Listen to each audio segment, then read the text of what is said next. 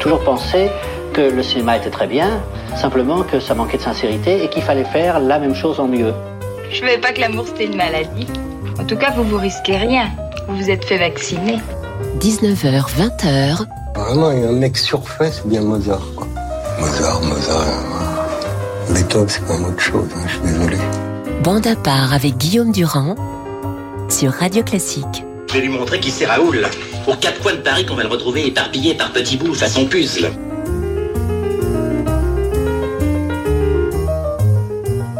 Voilà nos parrains, ceux que nous aimons, François Truffaut, Brigitte Bardot, Michel Houellebecq et Bernard Blier. Nous sommes avec Marc Lambron et Bertrand Burguela. Je vous embrasse tous les deux ainsi que tous ceux qui sont des fidèles devant la part le dimanche à 19h.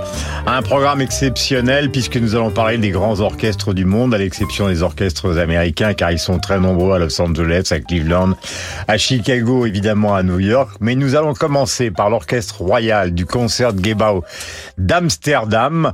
C'est la symphonie donc euh, de Gustave Mahler, Titan.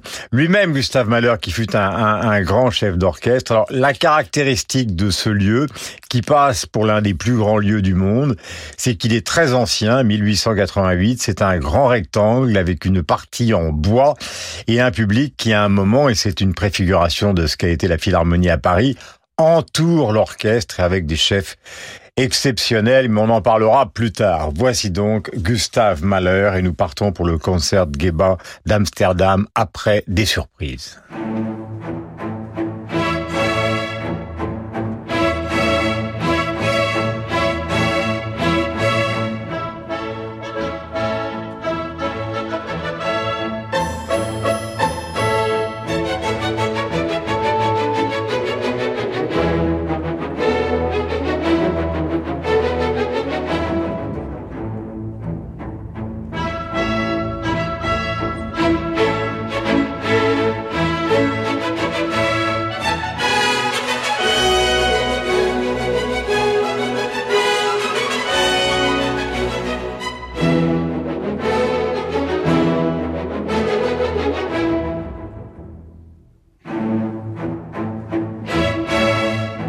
Une acoustique, je le disais, exceptionnelle, un bâtiment très ancien et puis des chefs souvent euh, néerlandais. Le premier, Willem euh, Mengelberg restera de 1895 à 1945. Vous venez d'entendre Bernard Ethique qui aura été euh, l'un des chefs majeurs de 1961 à 1988, puis chef honoraire pendant toute une partie euh, du reste de sa vie. On attend d'ailleurs à la tête de cet orchestre exceptionnel peut-être celui qui dirige actuellement donc le jeune Finlandais qui dirige l'orchestre de Paris. Avec Marc Lambron, nous entrons dans une deuxième catégorie, mon cher Marc. Alors dans le domaine du jazz, attendez, je pourrais vous dire une chose, Monsieur Durand. mais je vous en prie. Est-ce qui est, parce que je crois que le, le thème de l'émission qui est intéressant, c'est comment est-ce qu'à partir de l'esprit de la musique classique, il y a eu des dérivations qui sont allées vers des musiques plus modernes, voire vers la musique pop. J'allais y venir. Et alors, ce qui est intéressant, mais je m'arrête sur Malheur, parce que Mal- il y a un lien en- direct entre Malheur et Hollywood. C'est-à-dire que certains élèves de, de Malheur, directs ou inspirés par lui, comme euh, Eric Korngold ou Max Steiner, sont ensuite devenus exilés à Hollywood, des musiciens de film. Euh, de la même façon que Bernard Herrmann est souvent dans des couleurs post-malériennes, ou que David Raksin, qui avait composé la musique de Laura, de Preminger, était un élève de Schoenberg. Donc tout ça est assez inattendu, et on peut dire que partant de Vienne et partant de Malheur, il y a une certaine formule, une certaine couleur, euh, un certain art de la nappe musicale, musicale euh, qui, parle de, qui part de Malheur et qui à la limite va jusqu'à John Williams ou jusqu'au compositeur de musique de film à, à Hollywood.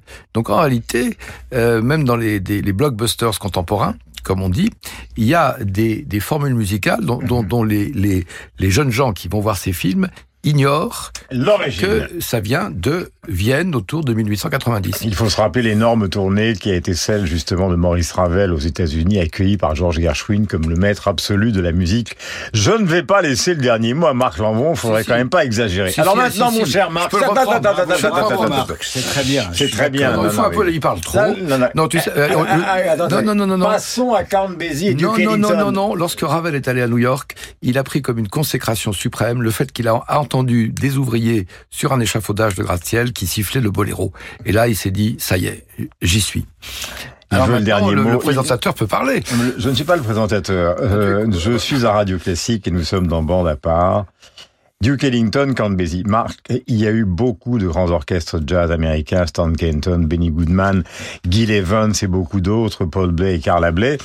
Là, il s'agit du duo majeur et ils ont fait un enregistrement ensemble avec des styles euh, pianistiques différents. Elliptique pour Count Basie, euh, fluide, extraordinairement musical Ellington. Et vous avez choisi, eh bien, je vous laisse parole. Jumping at the Woodside.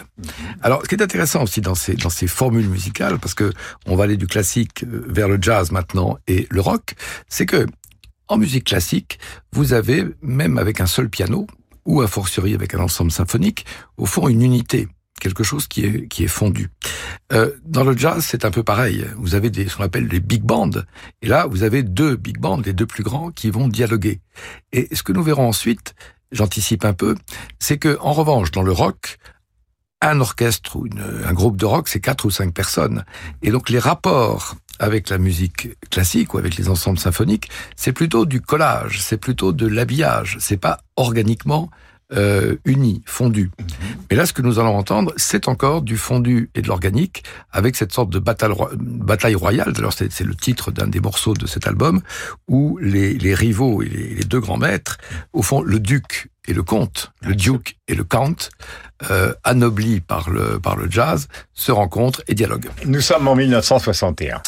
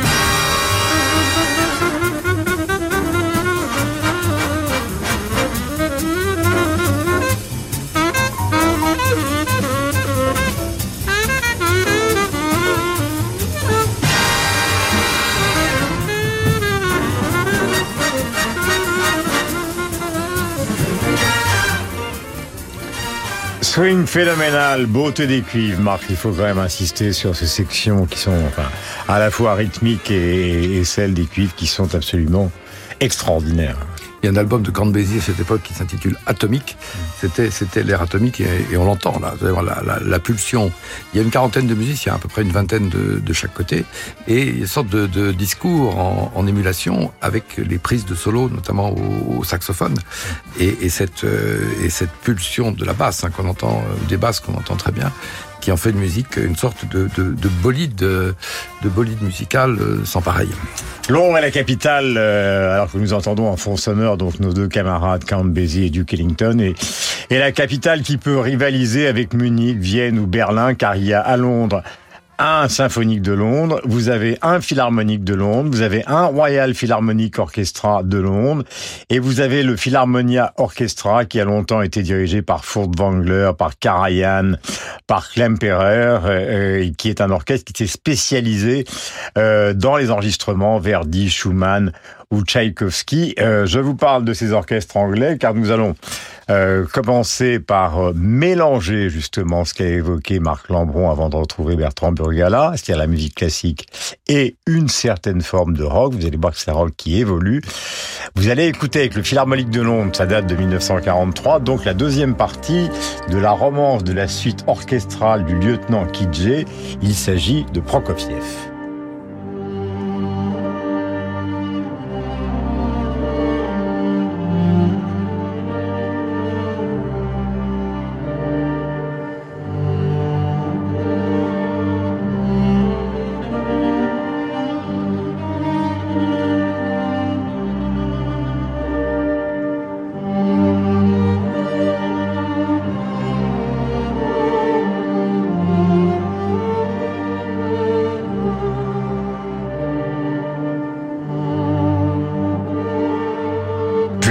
Suggérer à tous les deux une petite devinette. Quelle est la rockstar euh, britannique amoureuse de la musique russe et qui a fait d'ailleurs euh, une chanson célèbre qui s'appelle Russian?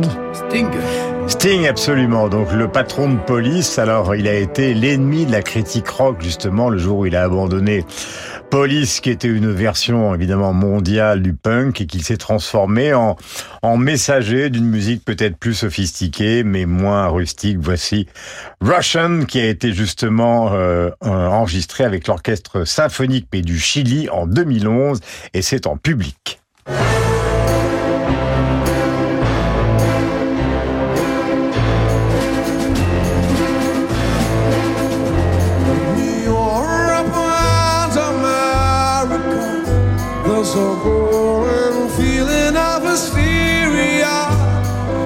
position to respond to all the threats and the rhetorical speeches of the Soviet. Mr. Khrushchev said we will bury you. I don't subscribe to this point of view. Be such an ignorant.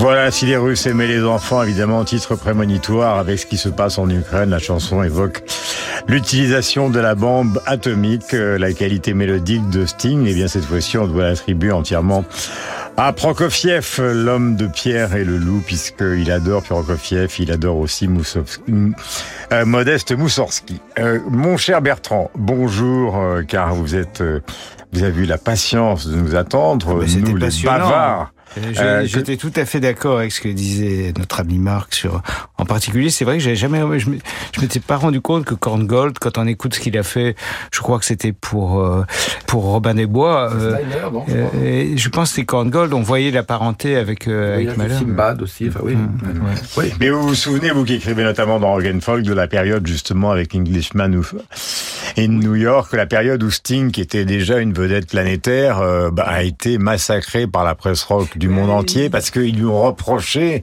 de s'intéresser à la musique classique je, moi, anglaise. Je trouvais ce que je lui reprochais à l'époque, plus, enfin, euh, j'étais pas, euh, enfin, du haut de mes 20 ans, euh, mhm. c'était plus que ce qui était dommage, c'est que le, le, public qui aimait cette chanson, qui est une très bonne chanson, ignorait la filiation avec Prokofiev. C'est un peu comme quand Tim Burton fait Charlie à la chocolaterie, les gens ne connaissent pas l'original et ils se mhm. gardent souvent de le dire. Je pense pas que c'était, je pense que Sting est vraiment très honnête dans ses dans ses influences, mais quand on réécoute le temps Kijé, c'est tellement, enfin, ça me donne plus envie de réécouter euh, Lieutenant Kijé, alors que j'aime beaucoup Sting. Voilà. Burgala, Modi Blues, racontez-nous ça. Nous sommes en 1967 et je parlais de la multitude des orchestres symphoniques anglais. Là, il s'agit du London Festival Orchestra.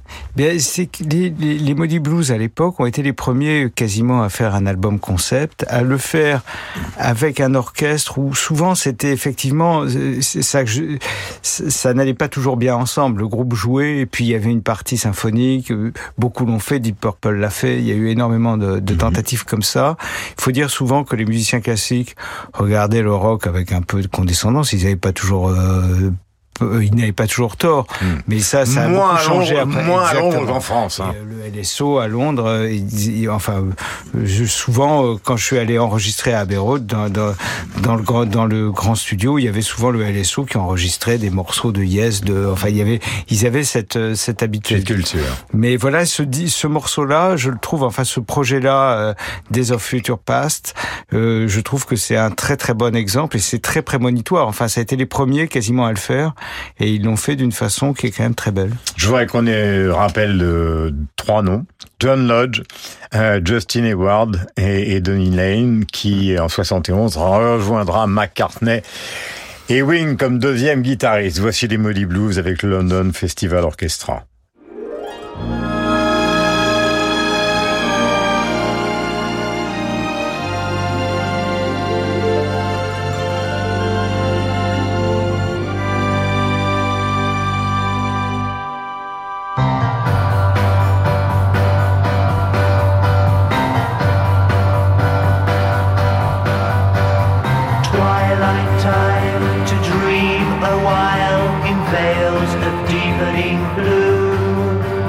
As fantasy strides over colorful skies, a form disappearing from view.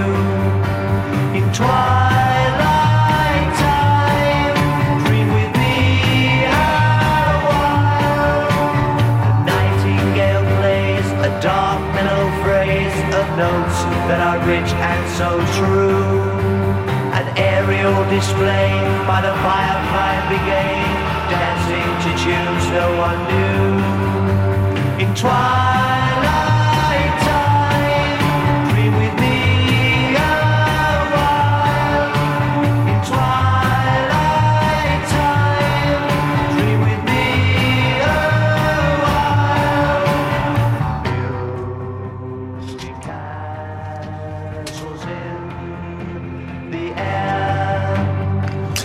Bertrand, on sent quand même une, volonté de fusion. euh, ils essayent quand même de jouer ensemble. Oui, c'est ça. Il n'y a pas le côté, parfois, même aujourd'hui, ce que les musiciens appellent, le- les- musiciens anglais appellent euh, les œufs de pigeon, pigeon eggs.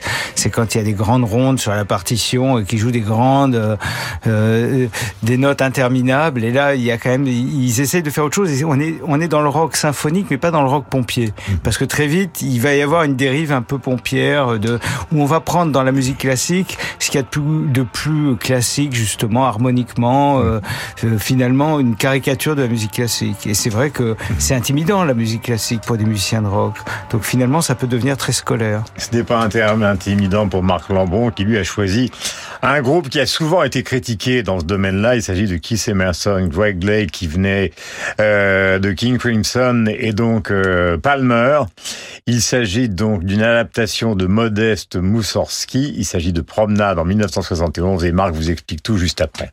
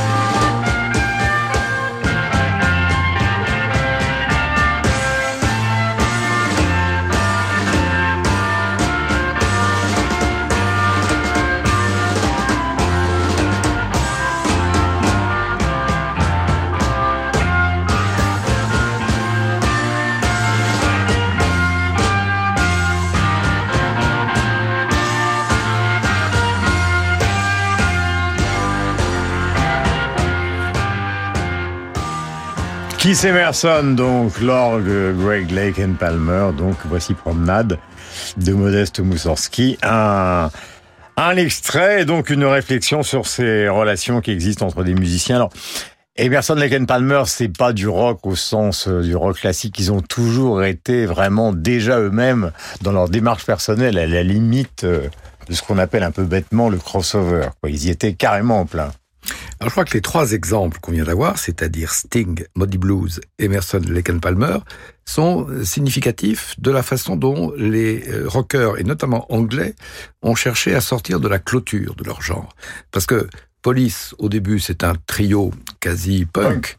Bon, mais il y a comme une sorte de darwinisme musical chez Sting, c'est-à-dire comment aller au-delà des accords simples, et à ce moment-là, il va aller, il va dériver ou il va progresser vers précisément des accommodements avec la musique classique.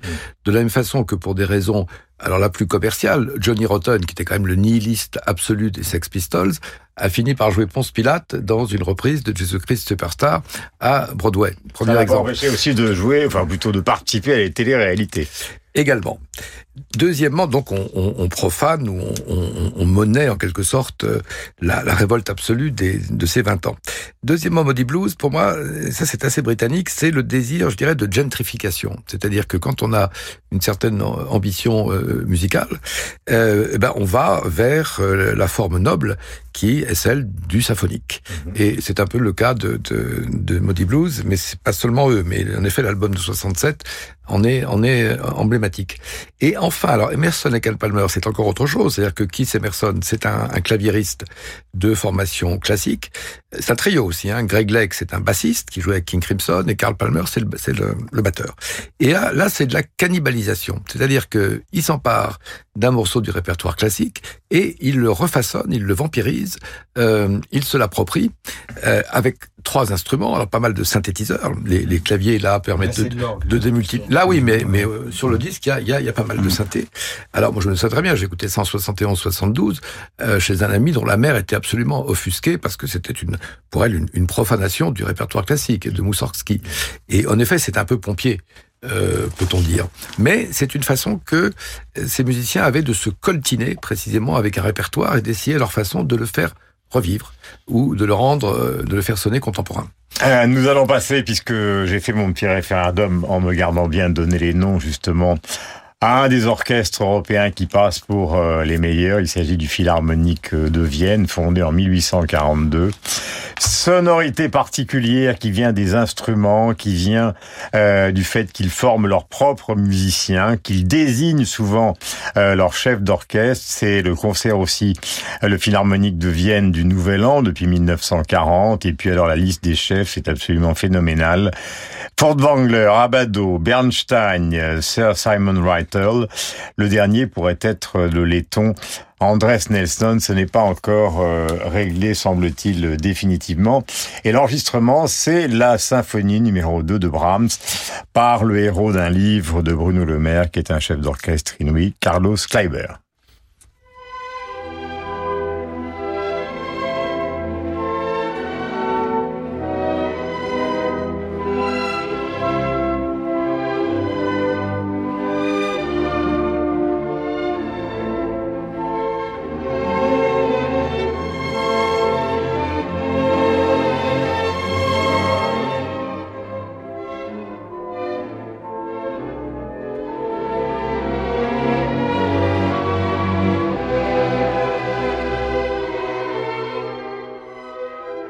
Symphonie numéro 4 de Brahms, euh, ma langue a fourché tout à l'heure avec cet orchestre exceptionnel, connu notamment du grand public justement pour le concert euh, du Nouvel An. Depuis euh, 1940, je donnais euh, la liste des chefs d'orchestre. Je vous signale que se tourne actuellement euh, un biopic euh, joué par Bradley Cooper, qui va être la vie, alors ça, ça risque d'être passionnant si le film est réussi, de l'américain Leonard Bernstein. Tout à l'heure, Marc, vous parliez de gentrification, de cannibalisation euh, par les musiciens britanniques, justement, de leurs grands orchestres que je définissais auparavant. Les Rolling Stones, on les a assez peu vus avec des grands orchestres symphoniques, sauf dans cette version à cordes de Out of Time qui date de 1975, ce qui vous permettra de donner votre point de vue avec bonheur.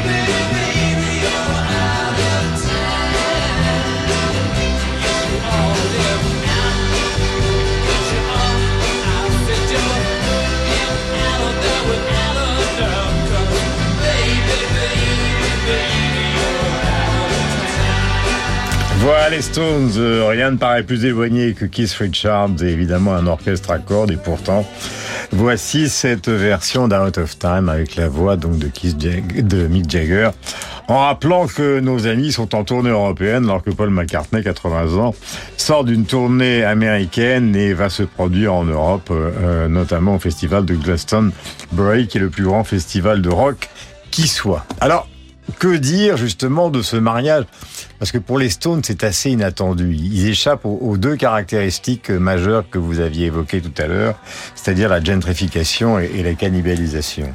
Là, comme dirait le président Macron, on entre dans le bizarre. Euh, car il s'agit d'un morceau assez canonique euh, euh, qui est sur l'album Aftermath et les Stones, dont en effet ça n'est pas vraiment le, genre ni la tasse de thé, essaient un, un arrangement avec cordes. Euh, ce qu'ils feront très peu dans leur euh, dans leur carrière. Alors il y aura des choses un peu plus psychédéliques sur un des albums qui est Satanic Majesty's Request où ils se prennent un peu pour les Beatles de Sgt Pepper. Mais on voit bien que l'addition, les ornements musicaux sont sont superflus et en réalité ne, ne collent pas avec euh, avec cette musique, même si ça n'est pas complètement non plus aberrant. Et là, c'est des rapports complexes, précisément de ces grands groupes avec avec l'orchestre à cordes, parce que si vous prenez les Beatles par exemple, ils ont délibérément sur l'album Sgt Pepper fait euh, donner un, orchestre symphonique. Mais en revanche, quand euh, sur les bandes de ce qui va devenir l'album Let It Be, le producteur Phil Spector, auquel sont confiées ces bandes, et se permet d'ajouter euh, des, des, arrangements symphoniques, McCartney va défaillir. Mm. Et au point d'ailleurs qu'il y a quelques années, on a sorti... Alors qu'il avait parfaitement accepté euh, quand il travaillait justement sur Sgt Pepper. Il avait même voulu. Bien sûr, parce que là, il y a George Martin, qui est le, le parfois euh, le cinquième Beatle, qui est le, le leur producteur, et tout ça est concerté. Euh, au point d'ailleurs qu'on a sorti il y a quelques années la version naked, la version sans arrangement, sans, sans corde de cet album euh, Let It Be. Donc il peut y avoir des remords aussi en quelque sorte par rapport à, à un excès de, de, de pompe euh, classique dans l'histoire d'un groupe. Voilà pour les Rolling Stones, donc un essai euh, transformé. Est-ce que c'est un essai réussi? C'est vous qui jugez dans Bande à part. Nous allons retrouver Bertrand Burgala dans un instant et nous allons évoquer du, une tentative justement euh, d'un groupe célébrissime dans le monde euh, concernant justement le mélange entre la pop et le classique. Il s'agit de Pink Floyd. Vous êtes sur Radio Classique. On retrouve Bertrand dans une seconde. La saison de la Grange au Lac d'Evian en partenariat avec Radio Classique. Mardi à 20h, vivez l'émotion des concerts en direct des rencontres musicales d'Evian, un festival de la Grange au Lac. Le piano est à l'honneur.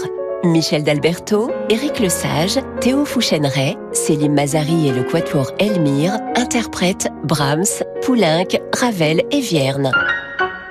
L'émotion des concerts, c'est sur Radio Classique.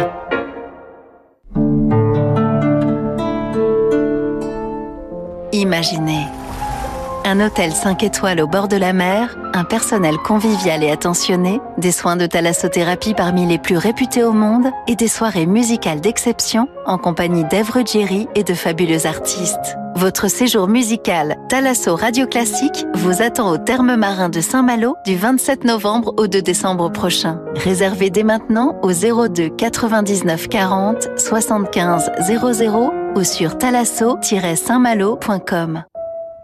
Au début de l'été, à la tombée du jour, dans ce qui fut le potager de Louis XIV, au cœur de Versailles, résonnent les notes de Mozart, Debussy, Bartok, Scriabine. Jean-Paul Scarpita réunit cette année encore talents prometteurs et grands noms prestigieux. Preti Yende, les 24 violons du roi, Léa Descendré, Victor Julien Laferrière, Valérie Sokolov, Pierre Fouchenray, Jérémy Jouve et la participation exceptionnelle de Dominique Blanc. Idéal au potager du roi, du 21 juin au 24 juillet. Détails sur idéalopotagerduRoi.com. Cet été, partez avec Radio Classique pour les plus grands événements musicaux de France et d'Europe. Du festival Rossini de Pesaro au festival Pablo Casals à du festival de Bregenz au festival Piano Jacobin à Toulouse, offrez-vous des vacances inoubliables en musique avec les plus grands artistes et des conférenciers passionnants. Réservez vite votre séjour musical Radio Classique avec Intermed, le spécialiste du voyage culturel, au 01 40 08 50 40 ou sur intermed.com. L'été en musique, c'est au Festival du Forêt. Au cœur du département de la Loire, le Forêt regorge de sites historiques sublimes. Rendez-vous avec les plus grands artistes internationaux pour une grande programmation exceptionnelle, imaginée par Adrien et Christian-Pierre Lamarca. Michel Portal, l'Orchestre National d'Auvergne, Baptiste Trottignon, Marc Bouchkoff, Tobias Feldman, Itzvan Vardaï, Félicien Bru, Julie Depardieu. Le Festival du Forêt, du 8 au 17 juillet à Roanne, Charlieu et Pommier en Forêt. Réservation sur place et sur festivalduforêt.com. Dès septembre, retrouvez la nouvelle saison de l'Orchestre de Paris à la Philharmonie de Paris.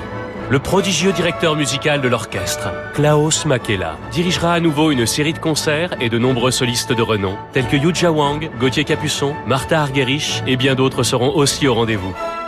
Venez écouter un vaste répertoire d'œuvres symphoniques et bénéficier d'au moins 15% de réduction en choisissant trois concerts ou plus grâce aux formules d'abonnement de la Philharmonie. Pour sa deuxième édition, le festival L'Offrande musicale, créé par le pianiste David Frey, accueillera de fabuleux artistes autour d'une grande cause, le handicap.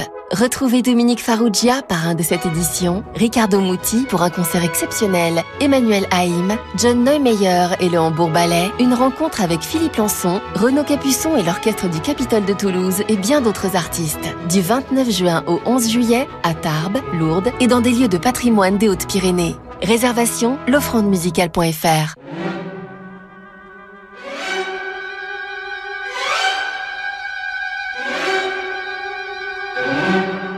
Je ne puis vivre personnellement sans mon art, mais je n'ai jamais placé cet art au-dessus de tout. 19h, 20h.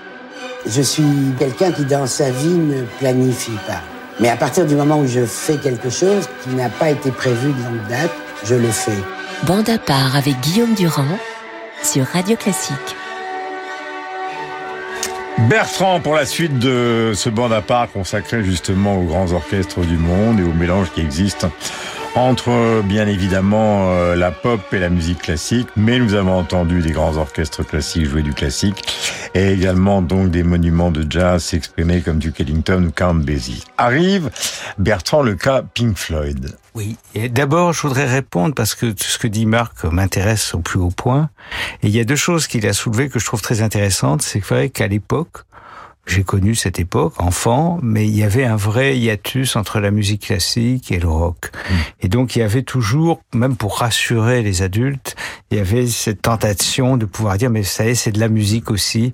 Et donc ces rapprochements avec les formations classiques, il y avait un désir conscient ou inconscient de montrer que cette musique n'était pas totalement dégénérée. Et je pense que c'était très important. L'autre chose, c'est qu'il y a aussi une question technique. Parce que en studio, en particulier pour les cordes, où il faut pouvoir s'entendre très bien, vous ne verrez jamais des, des violons, une section de, de violon, d'alto, de, de violoncelle avec les deux écouteurs sur les oreilles. C'est impossible. Il faut qu'ils puissent entendre leur instrument. Donc, il y a même des, des studios qui ont l'habitude de, de travailler avec des orchestres, comme à Air, comme à, comme à Abbey Road, ont des casques spéciaux, des bélières avec juste un seul écouteur. Autrement, on enlève un écouteur. Donc, sur scène, c'est très compliqué. Une formation de rock qui a un volume sonore très important, on ne s'entend pas. Donc c'est pour ça qu'ils mettent des, des, des, cloisons en plexiglas. Il faut absolument arriver à, à isoler l'orchestre, non seulement pour pouvoir l'entendre, mais pour que même puisse s'entendre tout en entendant le reste. Donc ça explique aussi que c'est c'est difficile à manier. Alors dans le cas de, de, de Pink Floyd, c'est venu en plusieurs choses. C'est qu'eux avaient travaillé avec Antonioni pour Zabriskie Point. Ça s'était pas très bien passé, mais ça leur a été très utile parce que une grande partie des morceaux refusés par Antonioni leur ont servi pour Dark Side of the Moon, qui est un disque prodigieux, extrêmement innovateur. euh, Et ce, ce projet à Tom Mother, avec un orchestre et un chœur, a été fait avec un de leurs amis, Ron Gizin. Et c'est assez étonnant, c'est en 1970. Euh, je trouve que la musique, la partie classique est vraiment intéressante, elle n'est pas scolaire. Et ce qui est amusant aussi, c'est que Kubrick voulait absolument cette musique pour Orange Mécanique. Et Pink Floyd ont refusé, après avoir vu les images. Euh, ça a fait quelque chose de formidable, parce que la musique de, de, de l'utilisation de la musique euh, Dans Orange Mécanique dans Orange était- Mécanique est formidable. Ouais. Mais ça ça aurait été euh, aussi assez incroyable avec cette musique-là. Il faut dire que ce sont deux exigences qui se confrontaient, car Kubrick était incroyablement exigeant et même pas facile. Et les leaders euh, des Pink Floyd, eux aussi, d'ailleurs, il y a toujours à la fin des concerts séparés de Gilmour et notamment de Roger Waters actuellement, si vous le voyez, une partie, j'allais dire, vraiment militante. hein. Il y a notamment toute une partie à la fin où- qui est une espèce de haine exprimée concernant euh, les grands réseaux sociaux américains. Voici Atom Heart Mother Suite, Pink Floyd.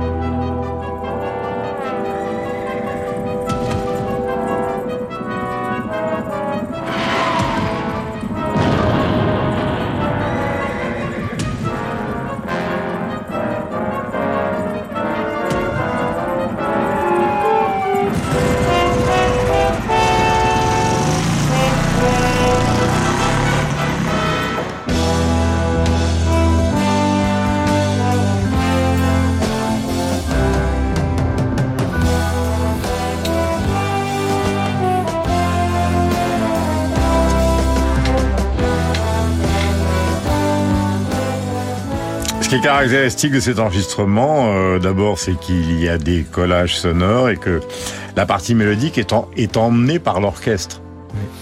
C'est donc euh, bah, très différent souvent d'une partie mélodique qui est emmenée par un chanteur ou par un soliste. Là, c'est vraiment l'orchestre qui emmène le morceau et ça date, ce qui prouve quand même euh, eh bien la précocité du Floyd dans ce domaine. Ça date de 1970. Oui, et, Roland Petit aussi, il, il l'avait joué aussi pour Roland Petit.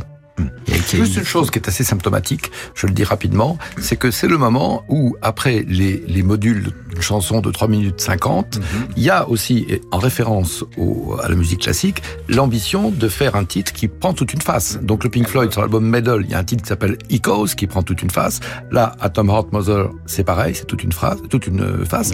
Et puis ils vont vers, euh, vers Dark Side of the Moon, et là, c'est l'ensemble de, de l'album qui devient concept. Et, et, alors là, vous éventez l'organisation professionnelle que j'ai l'honneur de présider, le syndicat national de l'édition phonographique, fête ses 100 ans.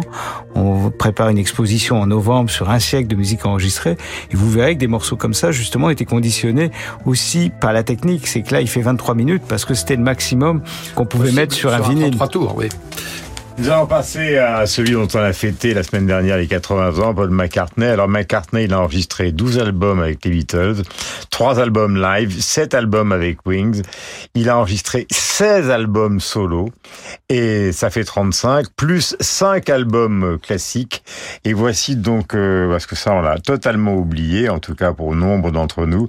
Voici le troisième mouvement du Liverpool Oratorio enregistré avec l'orchestre philharmonique de Liverpool c'est une composition de Paul McCartney.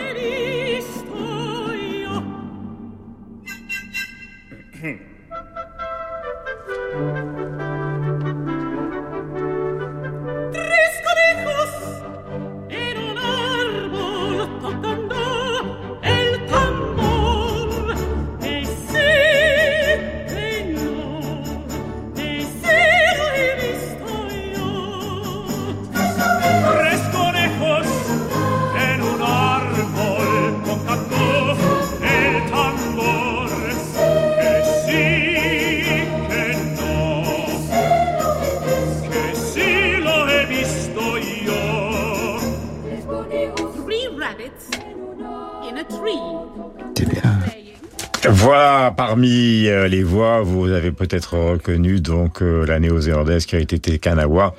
Donc dans cet oratorio de Paul McCartney, on retrouve une certaine forme, alors même si c'est éloigné de la musique euh, qu'il pratique actuellement, une certaine forme de gaieté sous-jacente euh, chez McCartney, ce qui n'est pas le cas d'ailleurs euh, de tous ses titres, mais en tout cas qui est présent dans cet oratorio que vous venez d'entendre.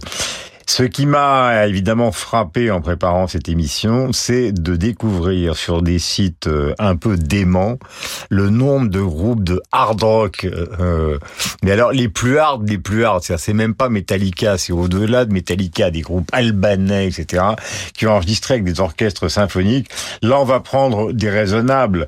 Euh, il s'agit des, des, Scorpions, donc des Allemands, tout simplement avec l'un des plus des plus célèbres orchestres du monde, qui est qualifié aussi avec Vienne, avec celui d'Amsterdam, avec les orchestres de Londres comme l'un des meilleurs orchestres de la planète, et ils chantent leur fameux titre né de la chute du mur de Berlin, Wind of Change.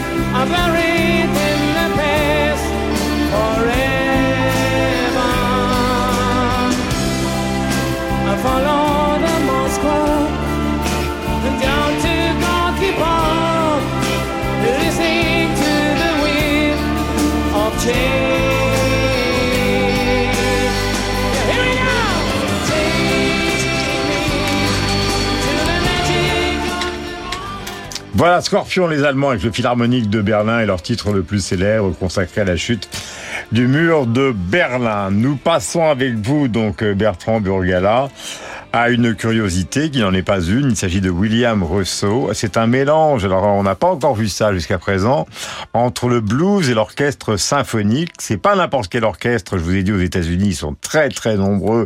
New York, Los Angeles, Cleveland, Chicago. Et là, c'est le tout simplement le symphonique de San Francisco qui est dirigé par Ozawa. Euh, eh bien, vous allez nous raconter de quoi il s'agit. Eh bien, William Russo est un compositeur américain qui a vécu après en Angleterre, qui était un de ce qu'on a appelé le mouvement Third Stream, qui essayait de, de rapprocher le jazz et le classique. Euh, il y a eu euh, Woody Herman, John Lewis. Mais euh, je trouve ce, cette, cette, cette suite est très marrante, en fait, parce que le blues, c'est quand même le truc le moins, le moins figé, et de le faire comme ça, d'une façon, euh, euh, enfin, extrêmement classique, c'est effectivement c'est une curiosité. Je trouve que c'est euh, c'est très marrant. Il y a des euh, il y a des ambiances très particulières. L'utilisation de, de, de l'harmonica, elle, elle, est ça ressemble à rien en fait. Ce n'est plus du blues et ça n'est pas de la musique classique non plus. Et donc le charme, comme toujours dans le domaine de la culture, c'est de sortir de soi et de ses certitudes. Autrement, ça n'a strictement aucun intérêt d'emprunter des chemins qui ont déjà été multiples fois ou à de multiples fois foulés. Voici donc William Russo.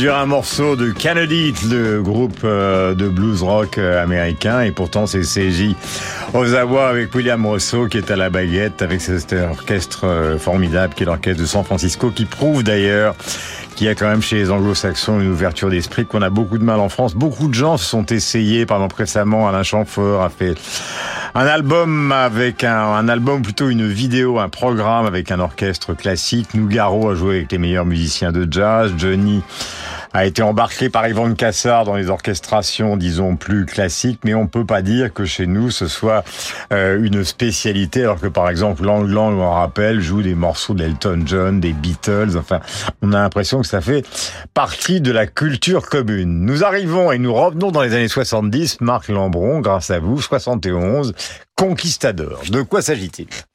Alors, il s'agit de ce que nous dit. Là, nous entrons dans des zones incertaines ou dangereuses. Parce que je reviens à, à Scorpions avec le Philharmonique. Il y a en effet des, des, des, groupes de rock et souvent même des groupes de hard rock qui à un moment se payent un, un, un orchestre de musique classique. Deep Purple a fait a fait des enregistrements aussi. Euh, yes, qui était qui est un groupe plus plus symphonique de tendance. Bon, et c'est souvent alors c'est des rencontres, des métissages, on pourrait dire, avec des résultats incertains.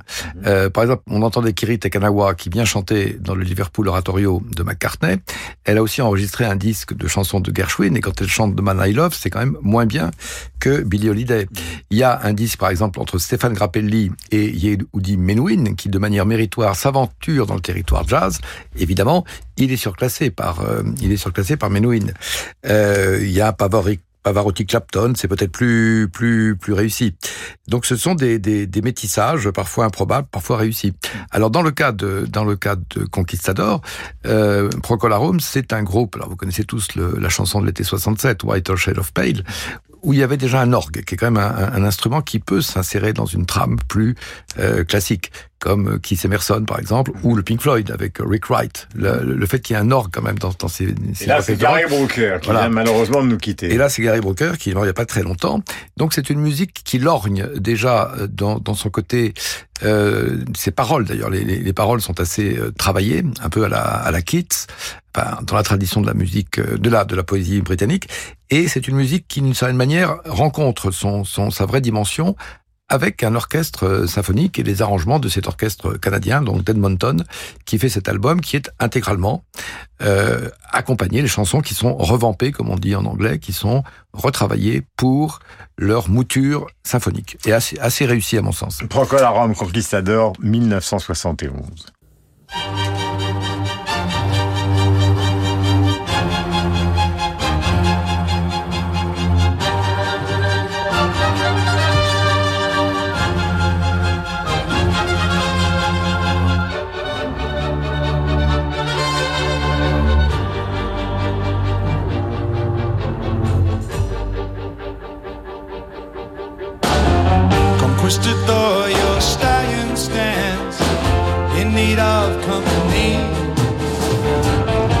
Some angels proud, you reek of purity. I see your armor plated breast has long since lost its sheen.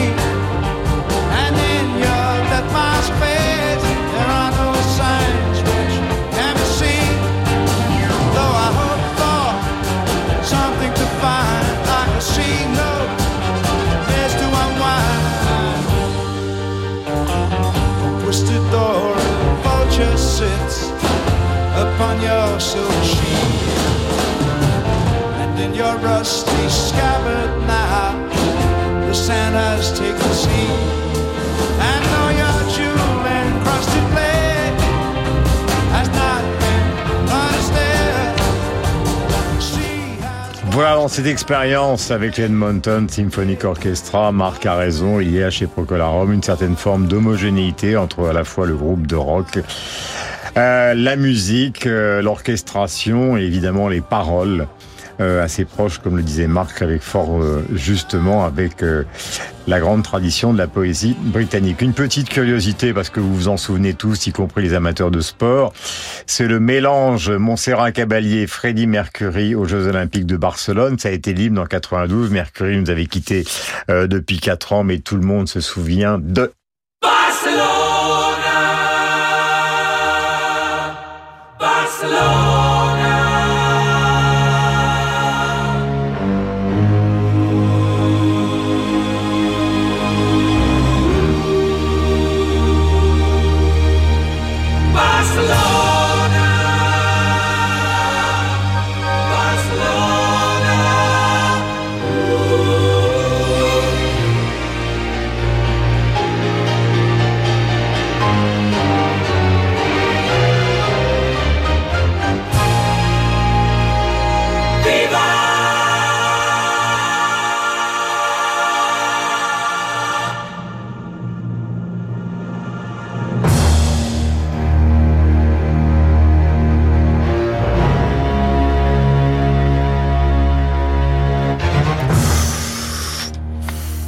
Voilà pour cet alliage euh, assez exceptionnel des voix. D'ailleurs, pendant très longtemps, Freddie Mercury a envisagé, euh, c'est comme Nina Simone, de faire une carrière de chanteur euh, classique avant évidemment de verser dans le rock et dans la pop musique. Le simple le philharmonique de Berlin que nous évoquions tout à l'heure avec Scorpion, il faut quand même Rappelez qu'il a été dirigé par deux monstres, à savoir euh, pendant très très très très longtemps par Willem Furtwängler et puis après pendant des années par euh, et puis Simon Rattle, Claudio Abado et donc euh, beaucoup d'autres chefs euh, qui y ont participé. Là, nous allons revenir aux amours de Marc Lambron, mais avec Guillaume Durand, c'est-à-dire tous les deux, en couple, puisque nous allons écouter une version de Duke Ellington de Mood Indigo. Alors au départ, Marc, je ne sais pas si vous vous en souvenez, ça date du début des années 30. Il s'agit d'une chanson euh, qui raconte l'histoire d'un petit garçon et d'une petite fille, mais qui s'aiment tendrement. Il n'y a absolument aucun aspect euh, sordide dans cette histoire. Ce sont euh, des amours proches de l'amitié. Puis un jour, le petit garçon ne vient pas.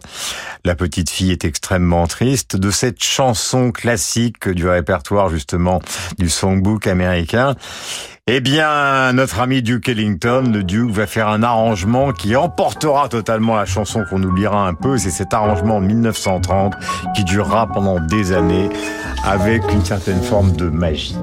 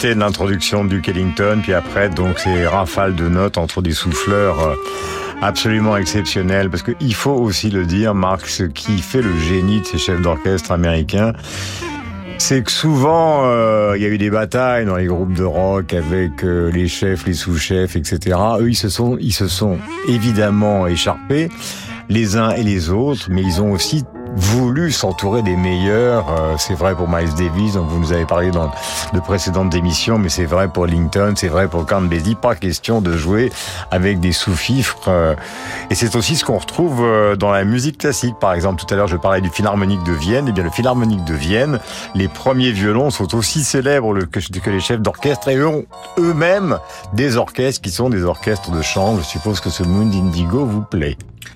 Oui, alors là, on a, vient d'avoir un exemple avec les deux dernières pastilles musicales de ce qu'un de ce qu'un ami de Josiane Savigno, Philippe Soler, s'appellerait la guerre du goût. Car quand vous écoutez. Freddie Mercury et Montserrat Caballé, vous êtes totalement dans le champ du kitsch olympique. Et moi, je rêverais d'une cérémonie olympique où sortiraient des, des, des baffles et des haut-parleurs le Pierrot lunaire de Schoenberg ou une, euh, une pièce de décaphonique euh, webernienne. Et là, on verrait la consternation euh, qui, qui agiterait le, le, le monde du sport. Bon, alors Duke Ellington, c'est le contraire. Euh, moi, je préfère un peu la version. Enfin, je préfère. Il y a une version sur un autre album magnifique qui s'appelle Indigos, mais c'est le même le même arrangement. Alors là, bon, on est dans en effet dans la délicatesse, dans la, la- la- le soyeux, dans euh, et en effet la place des, des solistes parce que c'est une magnifique euh, magnifique ensemble. Et il avait des, notamment des saxophones comme euh, Johnny Hodges, comme Ben Webster, euh, qui étaient les solistes de, de, cet orchestre, qui ont joué aussi avec beaucoup d'autres mondes et beaucoup d'autres orchestres. Voilà. Donc euh, contre le côté Nuremberg, si vous voulez, de, Montserrat Caballé, mais qui osait tout, parce que à, cette époque-là, faut dire qu'elle était intrépide. Déjà assez avancée dans sa carrière, elle a voulu chanter Isolde, de Tristan et avait vraiment pas, c'est vraiment pas son emploi ni sa tessiture. Elle l'a quand même fait. D'ailleurs, après, elle avait dit, eh ben, je l'ai fait. Bon, elle l'avait fait et elle a aussi fait euh, Barcelona.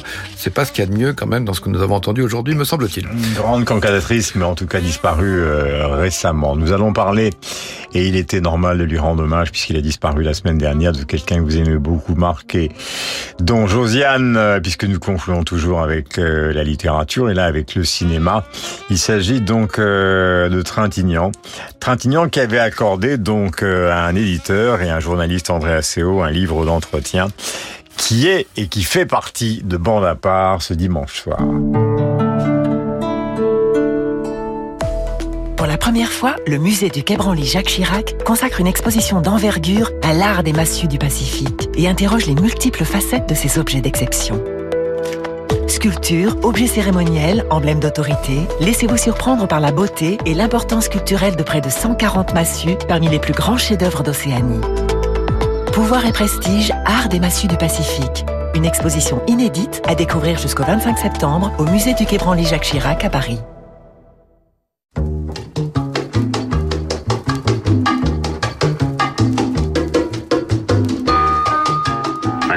Jean-Louis Xavier, né le 11 décembre 1930 à Piolingue, Vaucluse, artiste dramatique. 19h, 20h, J'étais pas doué pour la musique, j'étais pas doué pour la peinture, alors je suis devenu acteur parce que c'est ce qu'il y a peut-être de plus facile. bande à part avec Guillaume Durand sur Radio Classique. Voilà, après tous les grands orchestres du monde, dans tous les registres. euh, bonjour Josiane. Bonjour Guillaume. Les auditeurs de bande à part adorent vous écouter donc à la fin de l'émission pour parler de littérature et de cinéma. C'est un hommage que nous rendons à Jean-Louis Trintignant et c'est bien normal. Peut-être un des meilleurs films de sa carrière. Le fameux conformiste. Euh, ce livre d'entretien ça s'appelle Du côté du Zé. C'est avec André Asseo. Ça c'est sorti en 2012 et c'est en cours de réédition. De quoi s'agit-il? Et mais oui, j'étais complètement passé à côté de ce livre et j'incite vraiment tout le monde à, à le lire puisque c'est c'est un enchantement, c'est une revisitation de, de Trintignant en 11 chapitres euh, de son enfance à, euh, et quand sa, fa- sa mère l'a l'a habillé en fille jusqu'à 5 ans, c'est pas c'est pas innocent et euh, jusqu'à sa passion pour la poésie et l'automobile, mais c'est Il surtout était très fort. C'est un très très fort coureur automobile. Oui, très fort. Et parent de Maurice Trintignant qui était un coureur de Formule 1. Mais ce qui m'a le plus intéressé, je dois avouer dans le livre, c'est cette revisitation de sa carrière par étapes à partir du moment où il vient à Paris en 1950. Et évidemment, tous ces films, vous avez parlé du conformiste. Et, euh, et c'est drôle parce qu'il dit qu'il n'aimait pas tellement le personnage. Euh, Ah, et c'est un salopard. Oui, justement, il dit qu'il aimait beaucoup jouer des rôles qui lui étaient totalement étrangers et des types antipathiques. Souvenez-vous, dans Z, il, est, il est le juge absolument affreux dans, dans Z. Et, mais euh, il se trouve que Moravia a adoré le film. Il a dit c'est même mieux que mon livre. Donc ça, ça a plutôt conforté Trintignant. Mais moi, je voudrais parler de deux films euh, qu'il a réalisés, qui ont fait des bides absolus et que moi j'ai beaucoup aimé. Je sais pas si vous les avez vus. Alors on va voir. Alors le premier s'appelle Une journée particulière en, vu. mi- en 1973 avec Jacques Dufilo et c'est ce, ce motard qui systématiquement, de manière très placide, extermine des gens, enfin tue des gens au cours de, de la journée. Moi j'ai trouvé ce film très très bien et Trintignant en parle en disant que il a pas su faire, que c'était que c'était un bide et que ça l'a beaucoup affecté et que le deuxième bide l'a moins affecté. C'était en 1979 et ça s'appelait le maître nageur et c'est en fait une sorte de euh, on achève bien les chevaux. C'est une sorte de on achève bien les chevaux en piscine. C'est une femme qui euh, est envieuse et qui voudrait être riche et qui convainc son mari de participer à une course organisée par un milliardaire qui s'ennuie et qui euh, décide que les gens qui pourront aller au bout de la course auront, seront les héritiers de toute sa fortune. Évidemment, le type meurt. Et hum, il parle aussi évidemment de Brigitte Bardot, d'Anouk Aimé. crée à la femme. D'Anouk Aimé. Enfin, et Dieu crée la femme, c'est le début. En fait, ce, ce, ce jeune homme, un peu timide, est projeté tout d'un coup dans la grande lumière avec Et Dieu crée la femme. Mhm. Il parle aussi d'Anouk Aimé, évidemment, un homme et une femme. Autre De chose, autre chose mythique. Mythique. ouais. Mais alors, ce qui est curieux, c'est qu'il parle beaucoup de sa timidité, du fait qu'il est un homme très réservé, et puis de temps en temps, il balance des scuds. Par exemple, quand il a joué au théâtre euh, une pièce de Yasmina Reza, il a repris un rôle qui avait été tenu par Fabrice Lucchini.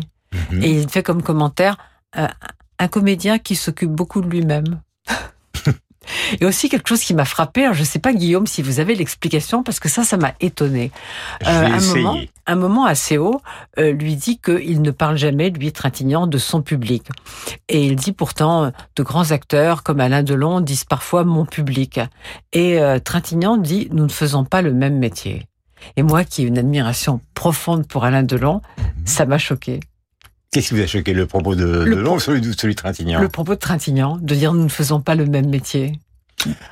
Bah, je pense pas que Trintignant se soit conçu euh, le moins du monde, alors que sa filmographie est absolument phénoménale, comme une star. Euh, ce qui est évidemment le cas euh, d'Alain Delon.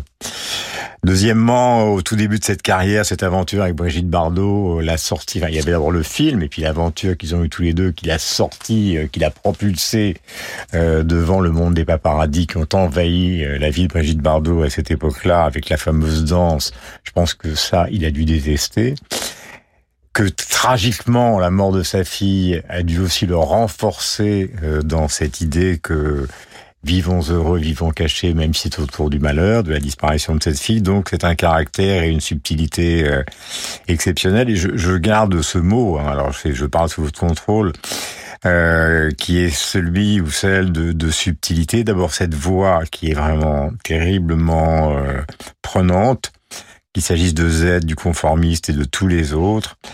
Et dans le conformiste, c'est tellement difficile de jouer. En gros, c'est un fonctionnaire euh, qui collabore avec Mussolini, qui change totalement de, de vie. C'est tellement difficile justement de jouer la subtilité de, de l'épouvantable personnage qu'il réussit très bien. Et toutes ces caractéristiques additionnées font que le Star System, fondamentalement, même si c'est une légende, la preuve on en parle, oui. c'était pas fait pour lui. Quoi. Mais euh, alors, quand, quand, il fait cet entretien avec euh, avec ACO, euh, il, il, a décidé d'arrêter le cinéma. Et donc le dernier film, c'est un film que j'ai beaucoup, enfin le dernier film de l'époque, c'est un film que j'ai beaucoup aimé. Vous aussi peut-être c'est ceux qui même prendront le train. Absolument. Euh, c'est un film de Patrice Chéreau. Oui, et donc ça s'appelle Le livre du côté du Zest, c'est aux éditions du Cherche Midi et c'est 208 pages d'enchantement. Merci Josiane. Nous avons vécu une magnifique émission consacrée aux grands orchestres du monde dans tous les domaines et terminée par un personnage tellement attachant qui est encore là. Jean-Louis Trintignant. On se retrouve la semaine prochaine, c'est bande à part sur l'antenne de Radio Classique à 19h. Passez le meilleur Week-end possible, fin de week-end possible, évidemment, en écoutant notre antenne de la musique, de la musique et demain une matinale.